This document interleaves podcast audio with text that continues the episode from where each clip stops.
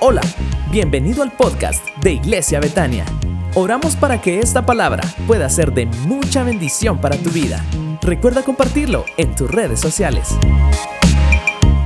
Sean todos bienvenidos y por favor tome su lugar esta mañana, preste mucha atención, disponga su corazón y dígale al Padre, Señor, estoy listo, soy una buena tierra para recibir la semilla de tu palabra. Y bien, quiero contarles que esta cesta que tengo acá, esta canasta que tengo acá, y creo que muchos la, tal vez muchas la recuerdan, ha sido una cesta que me ha enseñado muchas cosas. Por medio de ella el Señor ha hablado a mi corazón y hoy quiero compartir con ustedes una enseñanza que edificó mucho mi vida, a la que yo llamé una cesta a flote. Y quiero que me acompañen por favor al libro de Éxodo en el capítulo número 2 y versículo 3. Y aquí en el contexto es la historia de Moisés, cuando Moisés es un bebé. Y Éxodo 2.3 dice, y lo voy a leer en la nueva traducción viviente, dice, cuando ya no pudo ocultarlo más, tomó una canasta de juncos de papiro y la recubrió con brea y resina para hacerla resistente. Diga conmigo, resistente resistente al agua. Después puso al niño en la canasta y la acomodó entre los juncos a la orilla del río Nilo. Amadas mamás y papás, hace más o menos, de acuerdo a los historiadores y algunos personajes que han estudiado la historia de Moisés, más o menos hace 3500 años hubo una mujer que tomó una canasta de juncos de papiro y sabe, ella eh, nos modeló una manera en la que nosotros podemos proteger a nuestros hijos del mundo. Saben, el mundo allá afuera está intentando seducirlos y destruirlos. Está intentando que nuestros hijos adopten costumbres y maneras de vivir que no son las maneras de Dios.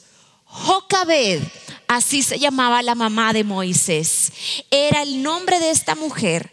Y ella hizo lo siguiente. Voy a ser muy puntual aquí por cuestiones de tiempo. Pero esta mujer tomó una canasta de juncos. Yo me fui a estudiar un poquito el uso de los juncos y saqué de esto pues unas enseñanzas muy valiosas. Primeramente, los juncos eran utilizados para hacer cestos, para hacer canastos. Los cestos o canastos son contenedores, son eh, objetos donde nosotros colocamos cosas para resguardarlas o para guardarlas. Y esto, mis amados, nos habla primeramente que el corazón de esta madre era su intención guardar a su hijo. Ella sabía que debía proteger a este bebé. Eh, ella necesitaba guardarlo, ponerlo fuera del alcance del enemigo. Y el principal rol que nosotros tenemos como padres hoy día también es guardar a nuestros hijos. Obviamente no los vamos a meter en un cesto, no vamos a utilizar una burbuja, ¿cierto? Para que nada les pase ahí. Pero ¿cuál es la manera sabia, prudente y útil, eficaz para guardar a nuestros hijos, estén en la etapa de vida en la que estén? Y de acuerdo a lo que dice la palabra de Dios y de acuerdo también al estudio de la conducta humana, nos enseña que la manera en la que nosotros podemos lograr guardar y resguardar proteger y cubrir a nuestros hijos es haciéndolos fuertes, es fortaleciéndolos. ¿Sabe? Eh, para guardarlos de los daños necesitamos hacerlos fuertes en su identidad en Cristo, necesitamos fortalecerlos en su valor y esa es una tarea que tenemos como familia. Nadie más debería estarle diciendo aunque mucha gente se lo puede decir, pero nadie más debería ganarnos a nosotros en decirle a nuestros hijos cuánto ellos valen, cuánto ellos representan, la estima que tienen para nosotros como familia. Los debemos también fortalecer construyendo en ellos emociones saludables desde que están en el vientre, sellando y afirmando sus vidas con la palabra de Dios. Los hacemos fuertes cuando los guiamos por el camino que les conviene. Los eh, fortalecemos cuando los apoyamos a desarrollar su potencial. Y los hacemos fuertes cuando somos padres presentes en su vida. ¿Quiere usted resguardar, cubrir y proteger a sus hijos? Hágalos fuertes. No hay tal cosa de meterlos en burbujas, pero sí de hacerlos fuertes. Los juncos con los que esta mujer construyó también el canasto nos hablan de que ella realizó una acción previsora. Habían soldados que estaban tocando a la puerta de las casas para matar a todos los varoncitos bebés que habían nacido. Esta mujer no esperó a que el peligro tocara la puerta de su casa. Esta mujer fue previsora, preparó anticipadamente un plan, se preparó, ideó y se ingenió algo para proteger a su hijo. Amadas mamás, amados papás que están aquí, tú no puedes accionarte y activarte en beneficio de tus hijos el día que toque el peligro a tu puerta.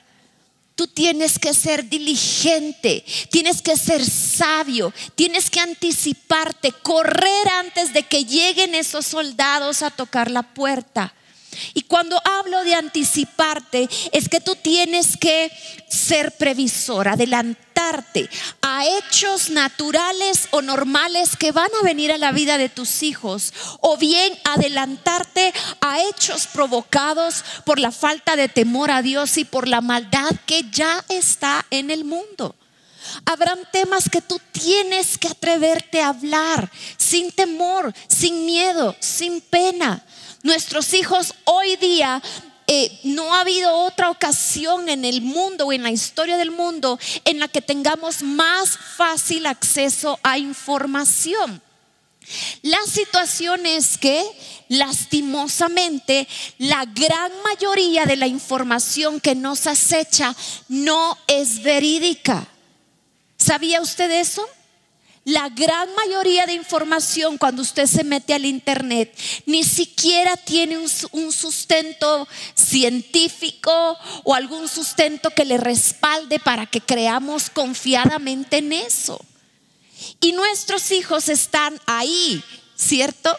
Nuestros hijos cada día tienen más acceso y más facilidad en el Internet, en las redes sociales. Sus amiguitos tienen esa misma facilidad. Así que se está moviendo alrededor de nuestros hijos tantísima información que no es verídica. ¿Y sabe qué? Tantísima información que no está conforme a la palabra de Dios.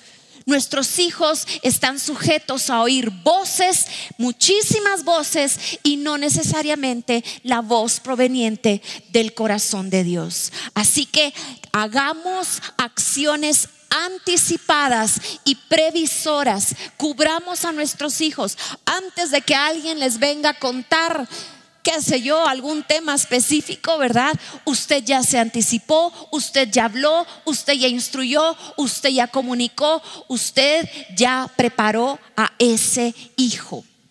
Los juncos también son utilizados, mis amados, para hacer techos. Los juncos en el antiguo Egipto se utilizaban para hacer el techo de todas las casas. Y este y esta significancia, este, este uso del junco tocó mucho mi corazón. Porque usted sabe que los techos en nuestra casa, en la iglesia, en cualquier edificio, son útiles y son necesarios para recubrir, para cubrir, para tapar, para proteger, para resguardar. ¿Sí? Creo que muy pocas personas de las que estamos aquí hoy día sabemos lo que es vivir sin un techo. Y yo ayer me ponía a pensar qué duro vivir sin un techo. ¿Usted se imagina con los aguaceros? ¿Sabe que esa es una de las oraciones que hacemos con mis hijos cuando llueve? Yo les digo, mis hijos, hoy agradezcámosles al, agradezcámosle al Señor que tenemos un techo. Yo no quisiera vivir allá afuera ni que ustedes estuvieran allá afuera sin algo que les cubra, sin algo que les proteja. El techo. Ahora, el techo es un límite físico que hay en un edificio, pero el techo nos habla de límites. Y cuando esta mujer utilizó los juncos para construir la cesta, esto nos está enseñando de la labor que las mamás y los papás tenemos en establecer límites en la vida de nuestros hijos. Alguien dirá, bueno, pero es que eso es cortarle las alas. No, no, no, no. Cuando hablamos de establecer límites, son límites necesarios para la seguridad de nuestros hijos. ¿Sí? Nuestros hijos tienen que saber, mi amor, esto puedes hacer hasta este punto. Mi cielito, si vas a usar el internet, lo puedes hacer así, pero no así. Amorcito, si vas a salir y, quieres, ¿verdad?, juntarte eh, con tus amigos, por supuesto, ahora en esta época hay límites. Los límites son necesarios para su desarrollo. Los límites son necesarios para que nuestros hijos se sientan seguros. No tenga usted temor de poner límites. Dentro de la crianza de los niños, aún la psicología nos enseña que es algo necesario. Usted no puede criar hijos que hagan lo que quieran a la hora que quiera, de la manera que quieran. Mamás y papás, esto es una acción valiente que tenemos que tomar a favor de nuestros hijos, tengan la edad que tengan. Mientras ellos estén al cuidado nuestro, los límites son importantes. Y por último, hablando de los juncos, los juncos también proporcionan un ambiente natural. ¿Sabe que los juncos crecen a la orilla de los ríos, a la, orilla, de, de esas grandes masas de agua? Pero ahí viven muchas especies, es un ambiente natural donde ellos pueden vivir. Pero esto me recuerda también algo que eh, compartí en un mensaje muy lindo que, espero en algún momento lo pueda compartir con ustedes, donde hablaba que las mamás, sobre todo las mamás, tienen la bendición de poder ser creadoras de ambientes. Mujeres preciosas y mamás que están aquí, tenemos la gracia para crear ambientes a nuestro alrededor. ¿Sabe? Esto es algo que a nosotras nos reta para poder hacer un buen trabajo en el lugar donde nosotros estemos. Usted crea el ambiente, mamita preciosa, para su familia, para sus hijos, para esa relación conyugal. Somos creadoras de ambientes, podemos diseñar y pensar y soñar en el ambiente que queremos crear en nuestra casa podemos no solo soñarlo, sino también edificarlo. Y tenemos aún la capacidad de reestructurar aquellos ambientes que no están tan bien.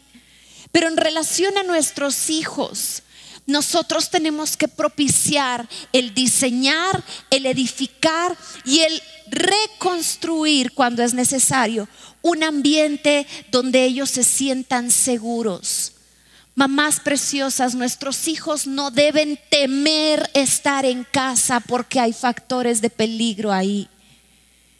Y somos nosotras las encargadas de crear ese ambiente para ellos.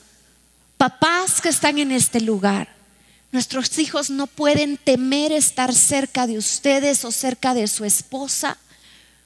Nuestros hijos deben saber que es ese lugar más seguro estar cerca de nosotros, hablar con nosotros, comunicarse con nosotros, que no nos tengan miedo. Tenemos que tener obviamente el límite y ser nosotros consejeros, ser nosotros quienes disciplinamos, claro que sí. Pero asegúrese de crear un ambiente seguro para que sus hijos también se acerquen a usted, donde ellos se sientan resguardados. Ese ambiente debe ser propicio para el desarrollo integral de su hijo, física, emocional y espiritualmente. Y quiero cerrar hablando sobre lo último que hizo esta mujer con el canasto, con ese cesto donde colocó a su hijo.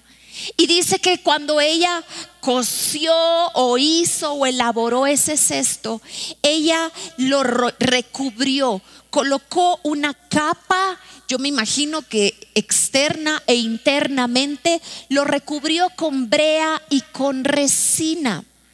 Estos elementos eran elementos útiles precisamente para, como diciéndolo de alguna manera, recubrir y tapar cualquier apertura, cualquier agujero, cualquier poro que pudiera estar abierto en esa canasta. ¿sí? Esta canasta era, eh, y el plan era que esta canasta flotara en el Nilo. Usted se imagina, yo aquí metí a un bebecito adentro, un muñequito, pero usted se imagina, usted, usted conoce el lago de Atitlán, ¿no? ¿Usted llevaría una canasta y acostaría a su bebé ahí en el lago para que se lo lleve el lago? Así, a la suerte, porque el Nilo es, es un río que en algunas partes parece lago. Y ahí lo soltó sabiendo que iba a estar más seguro ahí en las manos de Dios que en su casa donde iban a llegar los soldados.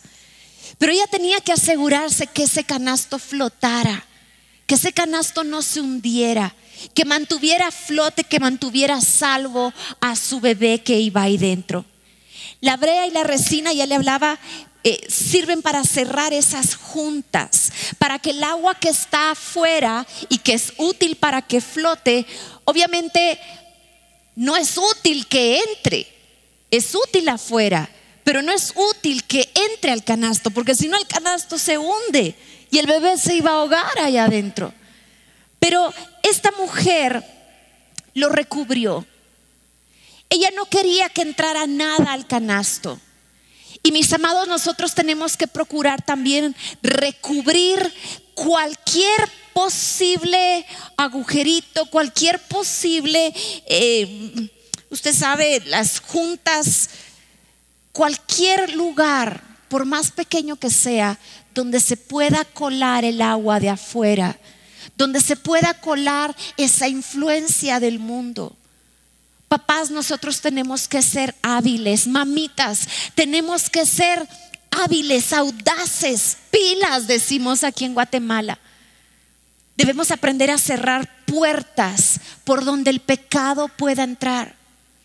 Que le va a patalear el muchacho, el adolescente, porque así será pero su tarea es recubrir con brea ese canasto.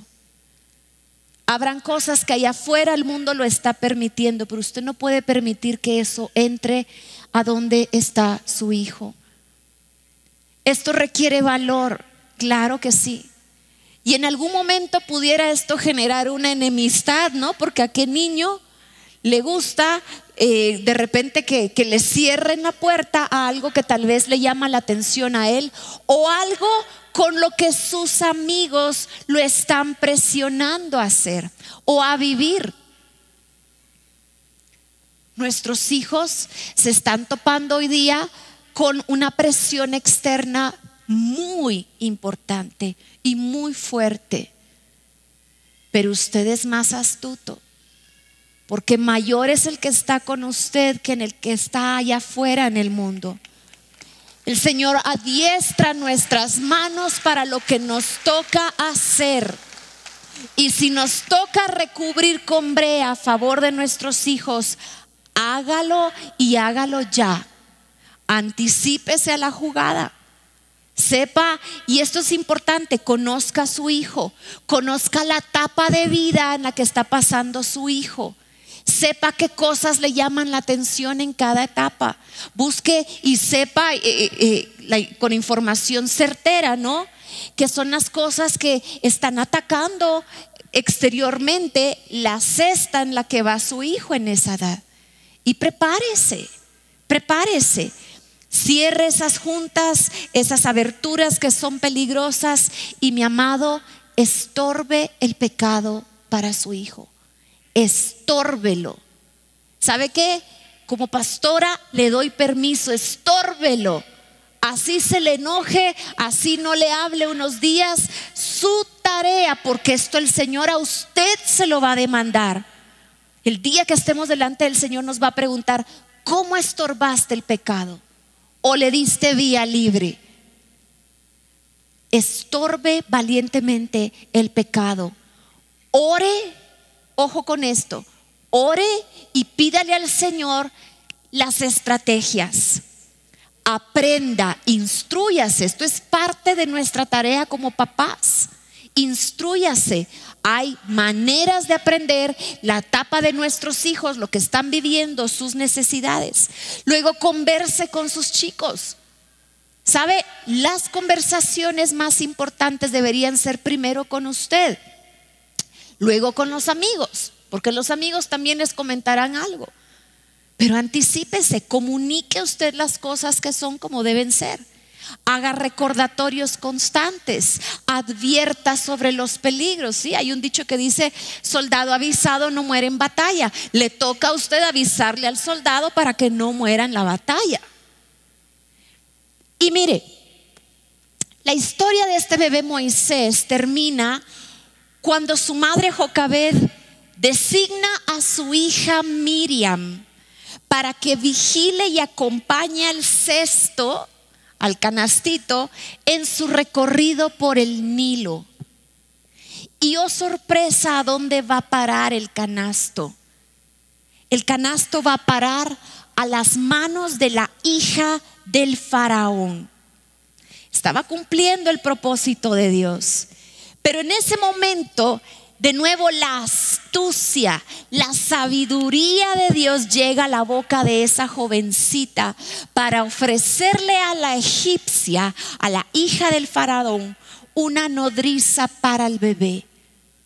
Esta mamá, ratitos antes, se le había partido el corazón en pedacitos al poner a su bebé en un canasto y no saber realmente el paradero de su hijo. Pero sabe, Dios todo lo tiene en sus manos. Y aunque ese canasto fue a parar a las manos de la egipcia, ahí estaba la hermanita vigilando el canasto y astutamente le dijo a la egipcia, señora hija del faraón, usted necesita una nodriza para ese bebé, ¿verdad? Alguien que le ayude a cuidar al bebé, alguien que amamante al bebé. Sí, sí, claro, le dijo. Y esta chica le dijo, tengo a la persona indicada. Déjeme llamar a una mujer que se lo va a cuidar como que fuera su propio hijo. Y de hecho era su propio hijo. Jocabed. ¿Sabe qué es lo hermoso? El mismo río le devolvió su hijo a Jocabed. Mis amados, el niño regresó a las manos de su madre porque ese es el lugar más seguro fuera del canasto. Mamás que están esta mañana acá, sobre toda petición que yo pudiera hacerles a ustedes el día de hoy, la más importante que quiero dejar en sus corazones es, sea agresiva en contra del mundo a favor de sus hijos. Mamita, usted se tiene que convertir en una mamá osa Usted sabe que las mamás osas ni siquiera están la gente cerca de sus osesnos, pero si ella mira que se empieza a acercar un ser humano, lo ataca. Ni siquiera es porque el ser humano esté ya abrazando a sus cachorritos, a sus osesnos. Ella simplemente ve venir a alguien y sale feroz a atacarlos. Mi amada, esa es usted. Usted es una mamá osa. Y yo le pido, por favor, sé que estamos celebrando el Día de la Madre, sé que en el Día de la Madre tal vez nadie le ha dicho a usted que es una mamá osa, pero yo sí le digo hoy, usted es una mamá osa que debe aprender a cubrir, a proteger a sus hijos, mire, ferozmente, porque el mundo los quiere devorar. y Dios le ha confiado esos hijos a usted. Va a requerir valor como Jocabed para poder salvar la integridad de su hijo, pero Dios le va a dar planes extraordinarios como el que le dio a ella. Le dará sabiduría de lo alto para resguardarlo y para que ese niño llegue a cumplir su llamado. Habrán decisiones que no van a ser sencillas, mi amada mamá, pero ese hijo puesto en un canasto de juncos y recubierto con brea, algún día podría convertirse en el libertador de su casa y un siervo fiel para Dios. Así que, amada mamá, todo tu esfuerzo vale la pena. Todo esfuerzo vale la pena. Aquí estamos para echarte porras. Mamá con mamá deberían echarse porras constantemente porque saben la tarea que les ha tocado hacer. Perdón. Ay, no me trajeron agüita. Pero termino con esto. Yo quiero pedirles que se pongan de pie. Póngase de pie, por favor. Y si hay hijitos aquí que están acompañando a su mamá,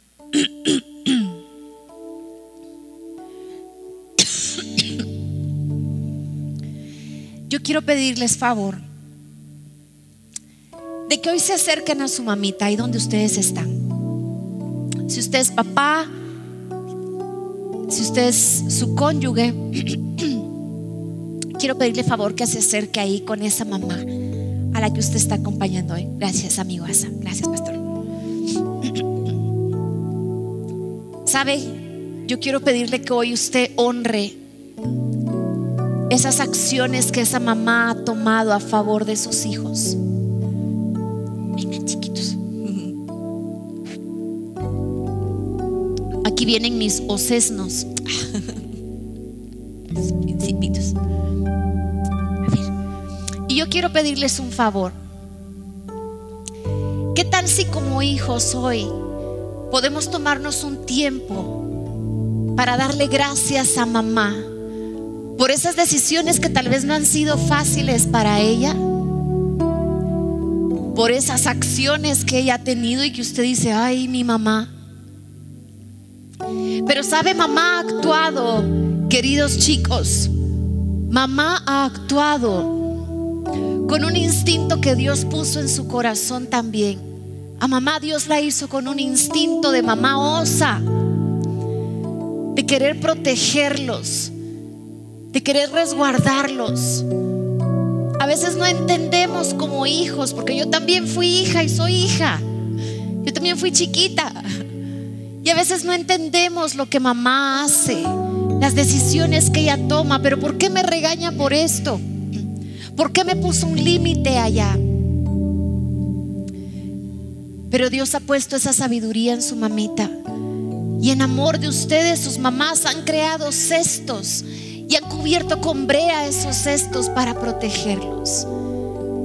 Yo quiero pedirles que hoy ustedes bendigan a esa mamita, que con un amor de mamá osa, siempre, siempre luchará por tenerlos a salvo. Padre, esta mañana quiero agradecerte, Señor, por el privilegio de ser mamás. Pero quiero agradecerte, Señor, por nuestras mamás también. Gracias te damos, Padre, por cada mamita que están en este, lugar. Y aún si mamá no está con nosotros, gracias por la mamá que nos diste, Señor.